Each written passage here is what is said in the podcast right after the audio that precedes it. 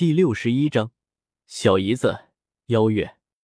那个就是我，但是道师，这事不赖我，是他说打架不犯法，只要打不死就成。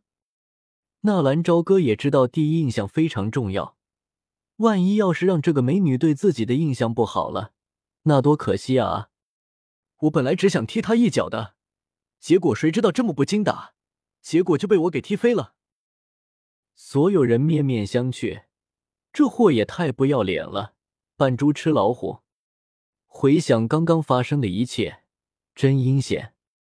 若琳导师眨了眨修长的睫毛，苦笑一声，心中似乎有种预感，自己当导师这么多年，似乎终于要遇到最刺头的学生了。看了看妖夜，再看看纳兰朝歌，若琳摇摇头。吩咐几名学生把已经晕倒的罗布抬进了过来。打架虽然不禁止，但是如果伤得太严重的话，也不好和学院交代。低头查看了一番罗布的伤势，旋即眉头微微皱起，有些嗔怪的盯了一脸无辜的纳兰朝歌。纳兰朝歌目不斜视，眼观鼻，鼻观心，就算是若琳也不能拿纳兰朝歌怎么样。毕竟，这种新生学员狂虐老学员的事情还是第一次发生。蹙着黛眉思虑了片刻，若琳导师伸出洁白的玉手，旋即在某些男学员那满眼羡慕的目光中，轻触着罗布的胸膛。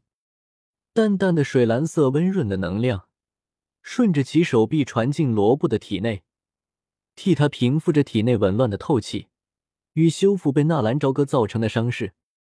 水属性斗气，在斗气的分类之中，属于最温和的一种。若在没有丹药疗伤的情况下，水属性斗气是最适合用来替人疗伤的选择。所以，水属性斗气一般也被称之为活动的疗伤药。在很多佣兵队伍中，习有水属性功法的队员是必不可少的。毕竟，在同伴受重伤之时，也唯有水属性与木属性斗气，能够为伤员争取到足够的疗伤时间。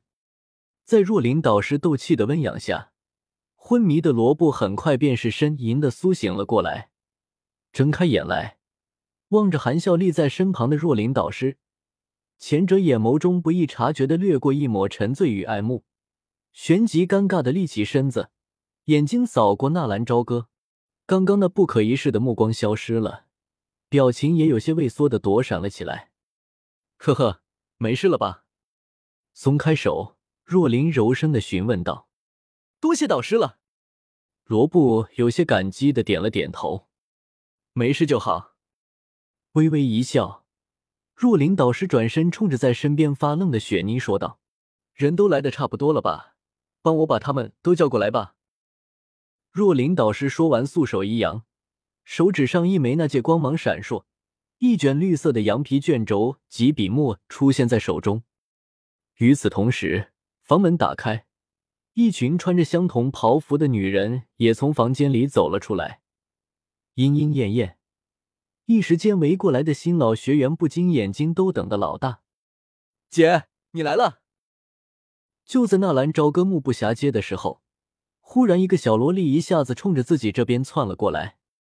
小女孩穿着和妖夜类似的袍服，身上也挂满了表明身份的玉器、武器，脸颊粉嫩，如同星辰一般的眼眸，精灵古怪。妖月窜到妖夜的身边，甜甜的冲着妖夜喊了一声“姐”，大家这才想起，这丫头居然是加玛皇室的小公主妖月。这一大一小两个美女。性子居然截然相反，一个冷若冰霜，一个却又热火朝天。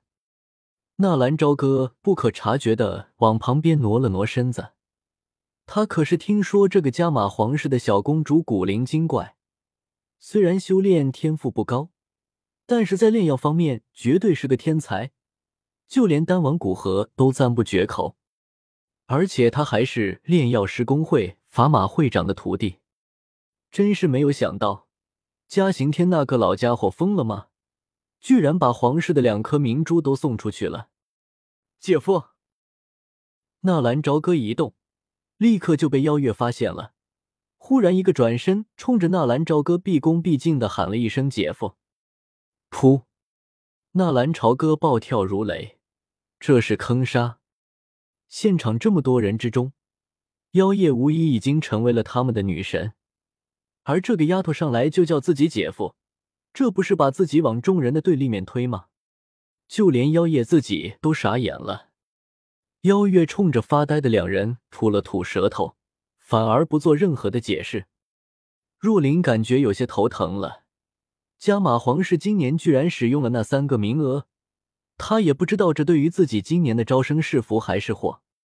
眸子抬了抬，若琳导师意态慵懒的轻笑道：“各位同学，恭喜你们都通过了预测，现在也算是进入了迦南学院的大门。不过因为学院需要区分学员的潜力值，所以我需要知道你们现在的确切实力。八段斗之气属于 F 级潜力值。”这是迦南学院的标准。九段斗之气属于一级潜力值，一星斗者 D 级，二星斗者 C 级，以此类推，最高级别则是 S 级别的五星斗者。当然，这里的年龄界限十八岁以下。呵呵，S 级潜力的新生，迦南学院这十多年中。可就只遇见过一人哦，现在那小妖女在学院可是有些了不得哩。掩着红唇轻声笑了笑，若琳修长的睫毛轻轻眨动。我虽然不太奢望自己能遇见一个那种小妖女级别的，不过能收到 B 级或者 C 级，那也算是满足了。说到此处，若琳目光却是若有若无的扫向妖夜和纳兰朝歌两人。在他的感知中，这帐篷之内就唯有这两人，给他一种看不清、摸不透的感觉。在他的预测内，两人的潜力值或许至少不会低于 C 级。其实不仅是他，只要帐篷内见识过纳兰朝歌先前出手的其他人，也是在心中暗暗猜测：这看上去有些变态的家伙，能算是啥级别的潜力？好了，开始吧。从左边开始，报姓名、等级、年龄。若琳素手 A 时，指着笔墨笑道：“看到等级要开始了，众人也都饶有兴致的看着那些新学员。姐夫，你是什么级别啊？”妖月扑闪着大眼睛，悄悄的拉了拉纳兰朝歌的衣袖。